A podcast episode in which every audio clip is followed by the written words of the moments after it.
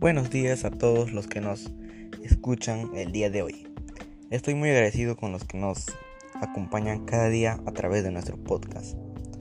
Les saluda Carlos Castro Montesinos. Soy estudiante de secundaria y hoy les hablaré sobre la contaminación ambiental.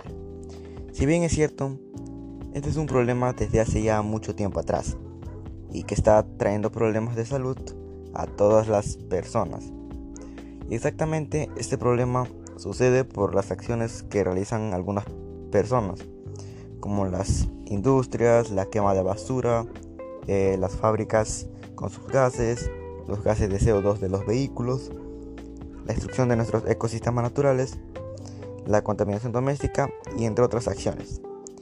Pero lo que sí es cierto es que este problema tiene que solucionarse sí o sí.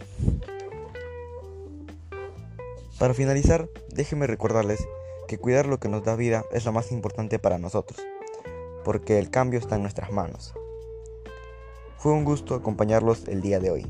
Me despido de todos y cada uno de ustedes y recordándoles que lo que se dice con la verdad no se olvida.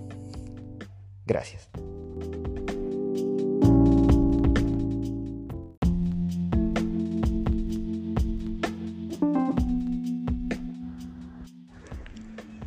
Buenos días a todos los que nos escuchan el día de hoy.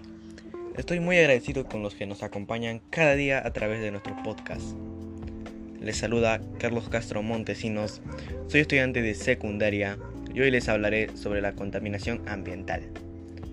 Si bien es cierto, este es un problema desde hace ya mucho tiempo atrás y que está trayendo problemas de salud a todas las personas. Y exactamente este problema sucede por las acciones que realizan algunas personas, como las industrias, la quema de basura, las fábricas con sus gases, los gases de CO2 de los vehículos, la destrucción de nuestros ecosistemas naturales, la contaminación doméstica y entre otras acciones. Pero lo que sí es cierto es que este problema tiene que solucionarse sí o sí. Para finalizar, déjenme recordarles que cuidar lo que nos da vida es lo más importante para nosotros, porque el cambio está en nuestras manos.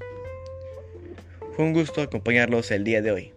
Me despido de todos y cada uno de ustedes y sin antes recordarles que lo que se dice con la verdad no se olvida. Gracias.